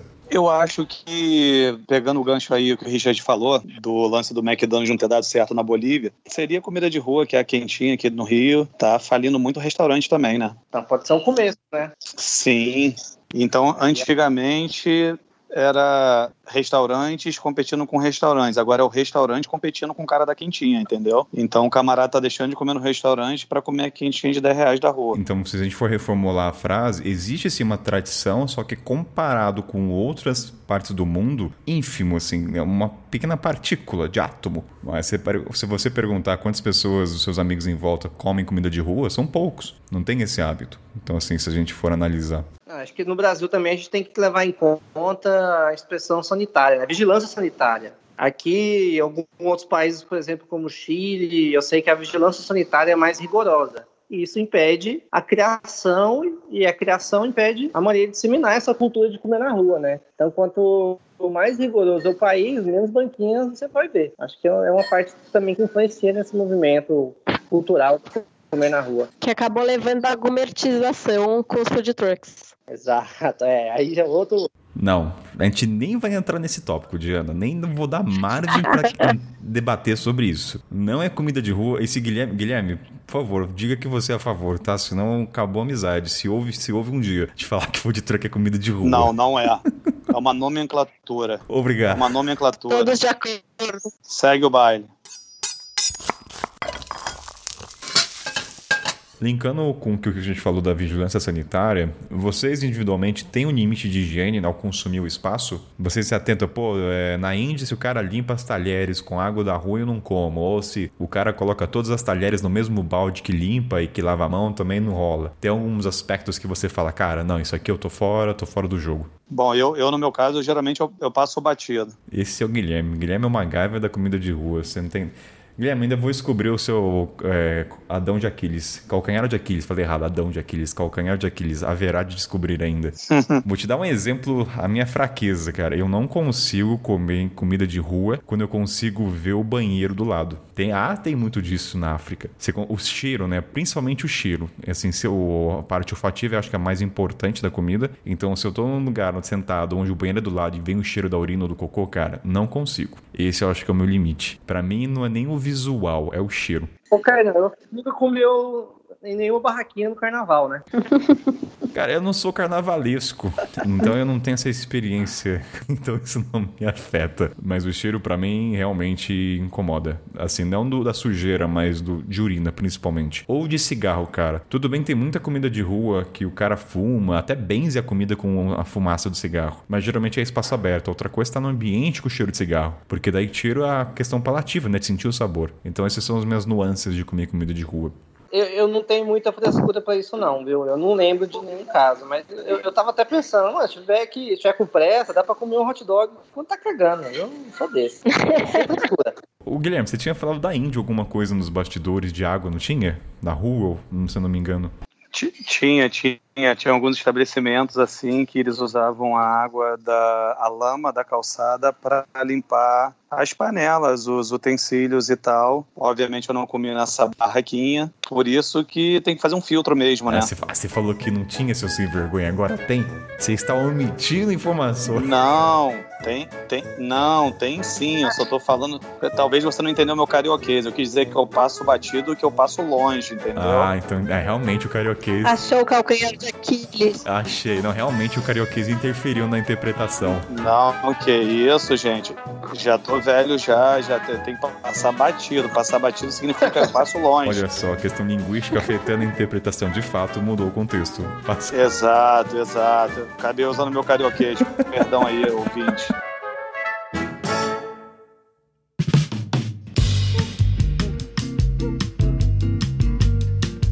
Agora, um ponto de todo viajante de comida de rua, a gente fica menos exigente também. Por exemplo, no Brasil, se, não, se a gente não é viajante nem mochileiro, você tá ali comendo na rua e você vê um cabelinho, cara, é bem provável que o cara vai encher o saco e mande devolver a comida. Na estrada, falando por mim, né, depois vocês falam, hum, eu ignoro, cara. Eu tiro ali o cabelo, ou de pentelho ou de Barbie, bola pra frente e o trem segue. Vocês acreditam que quando vocês começaram a comer comida de rua, vocês ficaram menos exigentes com essas coisas sanitárias? Com certeza. Ô, Kainan, o meu nível de exigência é equivalente ao preço que eu estou pagando. Eu estou lembrando, por exemplo, eu estava em São Luís, no Centrão, é, e eu achei um pastel lá de dois reais. Ele, amigo, cara, a gente deitou nesse pastel, comeu três, quatro. O pastel tava zoado, tava gorduroso, tava pingando óleo, tudo quanto é que tava. Mas era dois reais. Dois reais, você não reclama. Se tivesse qualquer outra coisa lá, mas é dois reais. Agora, se eu vou para um restaurante, peço, sei lá, um, um macarrão, alguma coisa, negócio que normalmente custa 10, eu tô pagando 20, aí eu vou ser chato. Aí tem que estar tá tinindo, entendeu? Agora, se eu tô pagando 2 reais, ah, ah, meu amigo, tá tudo certo. Estou matutando sobre isso. Se o, você pagar baixo, não te dá o direito de, de, reclamar. Estou porque já a comida de rua é sempre barata, né? Eu acho que então não estou pensando sobre isso. Se alguma situação, não vem nada na cabeça. Quando surge com o cabelo assim, eu nunca reclamava. Guilherme e Diana também ficaram bem tranquilos em relação a essas coisas de sujeira? Eu fico de boa. Tu nunca devolveu um prato? Acho que o seu limite vai ampliando viajando. Assim, o meu caiu quando eu comi o melhor gyoza da minha vida no Japão e de repente eu vi um monte de rato. Aí você fala, ah, tá maravilhoso. O que você vai falar do rato? Ah, mas, né? mas isso na Kuala Lumpur, na Malásia, é normal também. Ali em Chinatown, você tá almoçando, passa igual passa pessoas. Já são. O limite vai estendendo. Não, é, já são habitantes do, da cidade, né? Então faz parte da população. E, e, já tem tanta comida ali que não, não vai na tua perna, entendeu? Cara, uma parada que eu não gosto é, é, é, ter que dividir comida com pombo. Várias vezes eu tô comendo em rodoviária, banquinha, aí vem o pombo, cara, você dá uma bobeada, tipo assim, vai olhar o celular, quando você vê o pombo já pegou uma batata, já pegou uma parada, isso me irrita, velho. Se der mole, pega mesmo. Eu lembrei essa coisa que a Jana falou de expandir a sua zona de conforto no Sudão e no Egito. Não muitas vezes, poucas, né? Mas eu percebi que o meu limite chegou a um nível quando eu vi aquelas baratinhas pequenininhas passando pela mesa. E falar, caramba, é só uma pequena baratinha. E eu comendo de boa, fico imaginando no contexto brasileiro. Eu lembro quando minha mãe viajou no Marrocos comigo e a gente foi na Chafchaouen, que é uma cidade bem turística, aquela cidade azul no Marrocos. E tinha gatos andando embaixo da mesa. Gato, gente, não tô falando nem de inseto, era gato. E minha mãe falou: ai, que nojo, assim, que falta de higiene do espaço. Eu falei, mãe, é gato. E eu alimentando os gatinhos ali com osso, eu fomentando ali a sujeira, de acordo com a ótica da minha mãe. Mas é muito surreal quando você sai de um contexto brasileiro e vai pra Índia, esses espaços onde tem a fama de não limpo, cara. Eu acho que a adaptação ela deve ser bem difícil de começo. Até recomendo, né? Você igual de comida, não vá direto pra Índia. Não sei se é uma boa recomendação. Vai para um país. Eu não sei se é uma boa dica isso falar ah, quer saber? Vai de primeira pra Índia mesmo. Vai de primeira. Não, não, não. Eu acho. Não, tem que fazer um estágio aqui no Brasil ou na sua cidade natal, né? Então, Guilherme, qual que é o estágio? Fala, dá uma dica pro ouvinte assim, qual que é o estágio? O estágio é você adquirir o máximo de bactérias aqui na, de comida de rua no Brasil, pimenta também, que a maioria das, das comidas são apimentadas. Aí sim você vai pegando os países na Ásia e depois Índia. Índia você tem que estar preparado, né? Já foi direto para lá, pode passar perrengue. E quem não gosta de pimenta? Não tem solução. Para esses países, sinto muito, mas vai, vai passar mal. Já dizia a Babi no programa, né? Comece a gostar. É, ou ande com, com uma garrafa de iogurte do lado. Isso é verdade. Leitinho.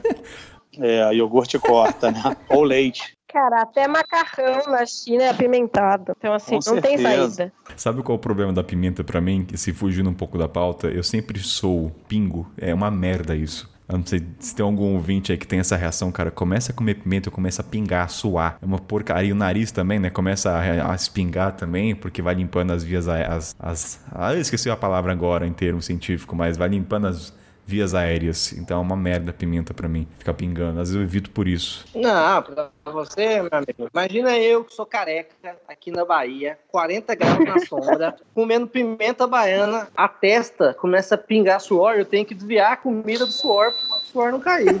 Ou se cair, mais um salzinho, né? Vai embora. Careca é foda. Salzinho esse que tem muito vendedor cozinheiro e que deixa cair na chapa, como já diria você, né? Ah, esse aí é clássico já. É o salzinho a mais. É quando você pergunta, pô, por que que esse prato tá tão gostoso? Aí o cara da chapa fala, segredo do chefe. Mal sabe que o segredo escorreu das barbas, aquele suorzinho em câmera lenta. Você sabe que o lance da pimenta aumenta a temperatura interna, né? E isso, na verdade, é para ativar o mecanismo para o resfriamento do corpo, no caso, né? É um sistema de defesa, então eu suar pra meio que encontrar um equilíbrio de temperatura no corpo? Exato, a temperatura interna, né? O álcool também tem essa função, né? Ou seja, é bom suar então em pingar quando você tá comendo pimenta. Quer dizer que seu corpo tá funcionando. É, e é uma consequência, né? É vasodilatador, faz bem pro coração, só tem vantagem Exato. comer pimenta. É isso aí, vasodilatador e é termogênico também, né? Ajuda a queimar as calorias aí também, né? Ajuda as hemorroidas também, né? Não vamos esquecer. Equilíbrio é o nome da palavra. Porque está meio jovem pra ter hemorroida, cara. Trintão? Que isso? Não, não tem hemorroida não, mas causa Ah, é, é um causa hemorroida? Eu não tenho não, mas o pimenta que eu como, meu amigo, se eu chegar amanhã não é surpresa pra ninguém. Seguinte, galera, momento mais leve do programa. Vamos falar agora do que vocês querem tanto ouvir das comidas que a gente provou e as nossas favoritas. Vamos começar por ele, seu Guilherme. Mande a tua experiência gastronômica memorável. Não podemos deixar de mencionar o sanduíche de batata frita. Não é uma batata frita, mas é, é feito de batata lá de Mumbai, na Índia, que é o Vada Pav. Seria o Big Mac, o McDonald's indiano. É uma sensação. Já apareceu até no, no, no- no Netflix lá da Ásia, da Índia. Cara, todo mundo tem que comer isso aí porque simplesmente é viciante. É um sanduíche de batata. É só isso? Assim, a impressão que me dá, eu esperava uma coisa muito mais elaborada. Ou eu tô desmerecendo a batata indiana. Assim, talvez, talvez, assim, a base é a batata, tem especiarias, tipo num pão de brioche com a manteiga ghee, que é aquela manteiga clarificada, simplesmente porque ele é frito e batata, carboidrato, é uma coisa que vicia, o sabor é maravilhoso. Parece que é simples, parece que é bobo, mas o dia que a pessoa prova, muda o jogo ali da comida de rua, né? Se chama Vada Pau. E escreve Vada Pav, só que pronuncia como Vada Pau. O, o sabor é tipo um hash brown. Aí o Guilherme fala hash brown, também não sei o que é hash brown. Aí vai falar outra coisa que eu também não sei. Bom, hash brown é, é, é, é- é tipo uma, uma tortinha de batata frita.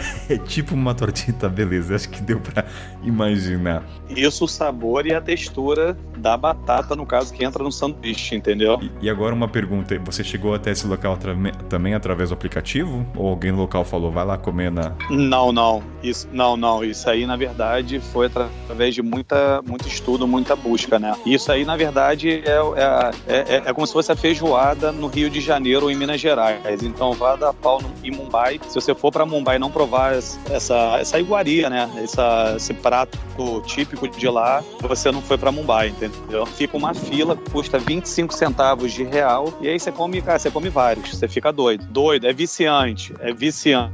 Eu vou deixar no link da descrição pra galera acessar então o vídeo, pra quem quiser saber mais. Gente, desculpa, desculpa, eu não tá, eu não tá conseguindo, através de palavras, descrever esse sanduíche, mas ouvintes aí, acredito que pelo menos alguns aí já devem ter provado, ou já ouviram falar, realmente é viciante. Desculpa, eu fico eufórico quando falo de comida. A gente, cara, você nos encanta só com o estudo que você tem. Eu acho que ninguém aqui da bancada faz isso. Mesmo que assim, um estudo que, olha, parabéns. É porque eu tô velho já, né? Depois que você fica velho, aí você só estuda. Ô, oh, velho quanto, né? Bem, você tá numa bancada. É, 41 Você tá já, numa né? bancada com o título de mochileiro, então você, você é essa adequa ainda, relaxa. Você não tá velho, não. Velho é. É, sou, sou um tiozinho, sou um tiozinho.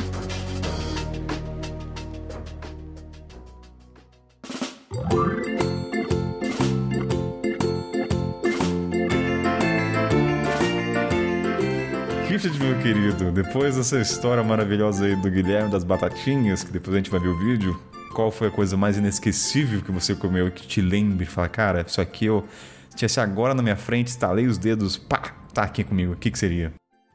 Cara, eu sou um grande fã de comida simples, assim. Eu, comida de rua, geralmente eu como as coisas são mais convencionais. Eu nem vou muito nessas coisas mais elaboradas. Então, aqui no Brasil, é muito pastel, garapa, essas coisas que a gente acha aqui. Mas tem dois lugares especiais, assim, que eu, que eu lembro. Que eu não sei essa barraquinha. Eu tava andando dia na cidade do México e eu tava procurando um lugar lá para fotografar, lá perto do centro. E, cara, tava com fome, parei numa barraquinha de taco, que é super tradicional, tem todo esse. Mas aquele taco, meu amigo. E assim, o taco mais tradicional que tem lá no México é o ao, pastor. Ele é, ele é feito como se fosse um kebab, carne de e aí ele fatia o kebab, só que entre as carnes de porco eles colocam um abacaxi. Ele pega, você pega tudo isso e coloca naquela tortilha maravilhosa que vai ter só no México. E aí, para você com, complementar o taco, ele vai colocar cilantro, a cilantro em espanhol é coentro, é coentro, coloca coentro, cebola, e aí, aquela barraquinha especificamente, ela tinha pelo menos uns 10 tipos de pimenta que eu podia colocar no taco a mais. Cara, aquele lugar foi o melhor taco da minha vida. Agora, eu não sei onde era, não tinha nome, eu não anotei o, a localização, eu só ia lá, porque eu fiquei dois meses na cidade do México, né? Então toda vez que eu passava, eu parava lá pra comer. E eu até fiz uma explicação aleatória nos stories lá, mas como eu não sou igual o Guilherme, que é focado nisso, meio que ficou perdido, cara. Mas esse taco, meu Deus, maravilhoso.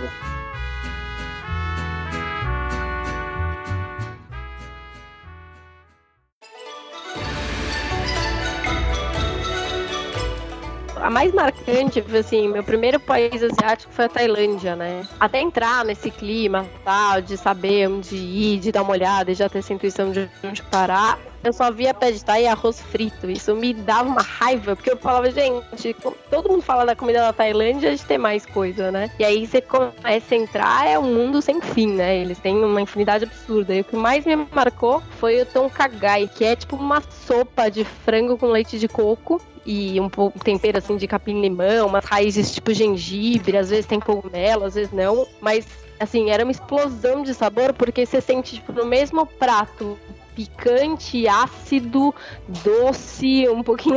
É muito louco, assim, é explosão de sabor. Então, que foi o que mais me marcou. O Diana, eu falei com o Guilherme no, quando ele fez uma live, que assim, depois que a gente vai para esses países, principalmente Ásia, que tem mais condimentos e tudo mais, a gente brasileiro passa vergonha com a nossa estante de temperos, né? Que é tipo assim, é orégano, alho e cebola. Acho que não passa dessas três básicos aí. Dificilmente você vê uma casa que tem 10 tubos de curry ou sei lá o que. Então, assim, você vê que a gente tem muita pouca. A gente explora muito pouco os condimentos comparativo, com comparação com lá fora. Então, é, você fala só desse prato aí, eu fiquei imaginando. É, eles cozinham tudo junto e põem uns temperos. Eu falei até um tio raiz tipo gengibre, mas tem outro nome lá deles que eu nem, que eu nem sei. É muito tempero, muito vegetal também que eles usam para cozinhar junto. E agora, o meu, cara, de comida vão ser dois. Um que foi viciante, que você encontra em alguns países africanos lá do leste e também do oeste, que são as batatas fritas de mandioca. Não, batata não, mandioca frita. É um chips, cara, é barato, você compra ali pacotinho e, e dura, você não precisa comer na hora e é viciante, é tipo um chips, literalmente. E a outra comida que eu não esqueço, que foi no Egito, ela é considerada de rua porque você também encontra ela, mas ela fica assim, tem uma barraca, mas eu vou considerar a comida favorita, que é o kosher. Cara, esse, a gente falou isso na pauta do Egito, mas o kosher é aquele prato que você não valoriza pela apresentação, ele é feio. Ele tem grão de bico, ele tem macarrão, é só carboidrato, ele não é atrativo. Demorei, eu acho que um mês e meio para comer depois de estar no país. E quando eu comi, cara, falei, porra, por que eu demorei tanto para provar esse negócio? Então, assim, kosher, porque de paladar e era muito barato. Era é maravilhoso. Você foi para lá, comeu kosher, Diana? Sim, é maravilhoso. Você olha, parece um arroz com lentilha e quando você come é absurdo. É que assim, convenhamos que bonito não é. De apresentação não é atrativo. É puro carboidrato. Os caras low carb piram nesse prato, né? Provavelmente. O cara vai pro Egito, low carb e fala: Não, isso aqui é a morte para mim. Mas é muito bom o kosher. Seguinte, galera, a gente fala muito da comida, da apresentação, das seguranças para você não ter aquela diarreia ou brincar de roleta russa, mas tem um ponto crucial nessa comida de rua que sempre acompanha, que é a bebida de rua, que a gente nunca ouve falar bebida, é sempre a comida. E assim, nas, nas, nos bastidores, vamos falar então das bebidas que a gente encontra. Não podemos de citar ela que se encontra no Brasil e também lá fora, nossa querida caldo de cana, que é considerada no Brasil, acho que é, acho que é a mais famosa, né? No Brasil, você me confirme se tem outra bebida no Brasil tão famosa que garapa é caldo de cana, né? É só nomenclaturas diferentes, tô pensando aqui. Não sei se tem outra bebida no Brasil, fora o caldo de cana que é de rua. Tirando o cafezinho, vai. Tem outra coisa na cabeça de vocês que eu não saiba? Acho que é caldo de cana mesmo. Só a pinga do alambique, mas não é. Mas aí não é de rua. é, tem aquela barraquinha que o cara, o cara toma duas doses e depois vai pra obra, né? Não, você não vê um cara vendendo cachaça na rua. Não, você não vê isso. É no botequinho. No... Você nunca foi em Porto Seguro, né, Kainan? Não, Porto Seguro você tá também querendo pegar um, um exemplo de cenário e ir pro extremo, né? Também não precisa ir pra tanto. Mas, cara, tem, tem o coco, né? O coco, ninguém falou do coco aqui? Achei que alguém ia falar do coco que deixou o coco sozinho. É, coco também. Pô, ô, Guilherme, vergonha carioca, cara. Que isso, meu irmão? Tu não fala do coco? É porque o coco tá tão caro no Rio que eu tô até com vergonha de mencionar ele. Nossos ouvintes do Nordeste vão querer. No Nordeste tá caro também. No Rio tá entre 6 a 10 reais e no Nordeste 2 reais. 10 reais um coco? Não, de 6 a 10 reais, dependendo do local. Mais dois no Nordeste você não acha mais, não. É, depende do Nordeste, né? Acho que talvez Natal, né? Espírito Santo também. Isso é pro local. Agora pro turista e pro cara de São Paulo, tá aquele a facada, então. É, se você perguntar Verdade. quanto que é o coconut, aí é 10 dólares. Agora, de bebidas lá fora, gente, o que, que vocês lembram? De coisas que eu me recordo, tem bastante o His Biscuit, que eu não sei em português agora, que é aquela bebida, uma flor roxa, vermelha, né? Não sei o nome, mas é muito comum. No Sudão, cara, foi um país que me impressionou muito, porque lá você encontra, porque é um país muito quente, eu acho que isso favorece muito, mas aí tinha a questão do gelo, mas lá eu liguei o foda-se. Tem sempre um cara com aquele balde, aquele, é tipo um container, né, de fato, com um balde de gelo, saco de gelo e com suco adocicado, tem suco de laranja, é, caju caju, laranja, era muita variedade, mas assim, sempre doce. Então a bebida ela era muito presente na rua. É, constantemente você pegava um copo e assim, tem outro ponto, você usa o mesmo copo de todo mundo, é um copo metálico, então você toma nele, o cara joga na água, a mesma água para limpar todos, é só para molhar, sabe? Então assim, não tem questão de higiene ali, meu filho, liga, vai pros, não ligue para isso. Em tempo de pandemia, dividir esse copinho aí, hein? É. Verdade, a pandemia. Será que a pandemia vai afetar muita comida de rua? Não, nossa, muito. Guilherme sentiu isso já no, quando tá gravando as coisas, Guilherme? Cara, com certeza, deu uma reviravolta aí, né? Mudou tudo o jogo. Tá bem diferente. Agora, para você entrar nos bastidores, o pessoal é mais exigente com máscara ou aquela toquinha, antes era mais de boa? Com certeza. Tem lugares que eu já não posso entrar na cozinha, por exemplo. Tá rígido, tá rígido. Mas de comida de rua, esse finalzinho de... agora comecei a sair pelo Brasil, tá tudo mais ou menos igual. É só que eles passam o congelo ah, é. e estão de máscara. Sim, isso quando estão de máscara, né? No Rio não respeitam tanto também. Mas você acha que os caras que vão cozinhar comida de rua estão usando vão usar máscaras ou estão usando máscaras? Como eu não fui na rua, não sei como é que tá. Na rua, nem todos. Cara, é muito louco. Para mim, é, os turistas não usam e as pessoas trabalhadoras que estão usando. E até um desrespeito, né, com as pessoas locais, mas eu tenho visto muito isso. Eu tava acompanhando a situação no México, porque, tipo assim, no México, 60% do trabalho é informal. E tem essa tradição de comer na rua, né? Então, a economia gira em torno de comer na rua. E como a pandemia tá bem forte lá também, cara, isso tá gerando uma crise danada lá. É, então, eu tava eu, tava, eu tenho alguns grupos do México ainda, tava conversando com alguns suceiros, dando notícia. Lá, lá tá bem aí, de comida de rua por conta do volume e da quantidade, né? Quem vive disso acabou já voltando, né? Por necessidade mesmo. Falando de bebida, não, eu não posso deixar de mencionar o lassi e o chai na Índia, né? Que são duas bebidas incríveis, né? Lassi é a base de iogurte, né? Pode ser natural com frutas. Ou o chai, que é um chá com especiarias e geralmente leite de búfalo, né? Então, são duas bebidas bem marcantes. Guilherme, eu tenho uma sensação que toda bebida de rua lá fora é sempre muito adocicada. É uma impressão minha ou na Ásia também acontece a mesma coisa? Não, não, é verdade. Isso tem um porquê, né? Que é para quebrar o... a pimenta, né? E o calor, tem esses fatores aí, né? Eu ia falar, inclusive, do café do Vietnã, que lá é bem barraquinha de rua mesmo, eles servem café com gelo, café com leite condensado, café com ovo, café com tudo que café você quiser. Com ovo? É bem gostoso, mas é bem doce. Peraí, para tudo, para tudo. Explique, peraí, pô, isso aí é novidade. Como é que vocês não falam ovo, gente? Isso aí eu, eu explico, é ovo cru, pega gema, como é que é o negócio? Não, eles fazem batido e fica bem cremoso mesmo. Eles, na verdade, a história é que eles substituíam o leite condensado na época de guerra, que não tinha abastecimento. E aí criou-se a receita e ficou famoso. É bem gostoso. É, parece uma coisa louca, mas é muito gostoso. Se eu quiser fazer em casa, eu consigo? É só pegar café e pegar um ovo e bater? Eles dizem que tem alguns segredinhos, né? Mas dá para. Basicamente é isso. Com gema e tudo? Vamos tentar, velho. Eu tenho ovo e café.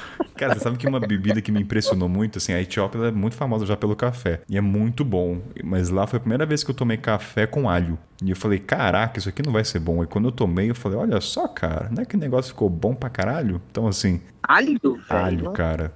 Ah, de, de, meu filho, depois de ovo, você tá achando alho estranho? Porra! depois de ovo. Não. Oh, o ovo, o ovo ainda é cremoso, você ainda pensa, sei lá, no milkshake. Agora, alho, não pensa em nada, não, né? O, é cara, o alho é saboroso. É que o café ele é meio que neutro, né? O café não é doce nem é amargo, mas geralmente ele é neutro. Não sei, eu não sou especialista, mas eu entendo que ele é neutro, né? Então o alho ele dá um gostinho bom.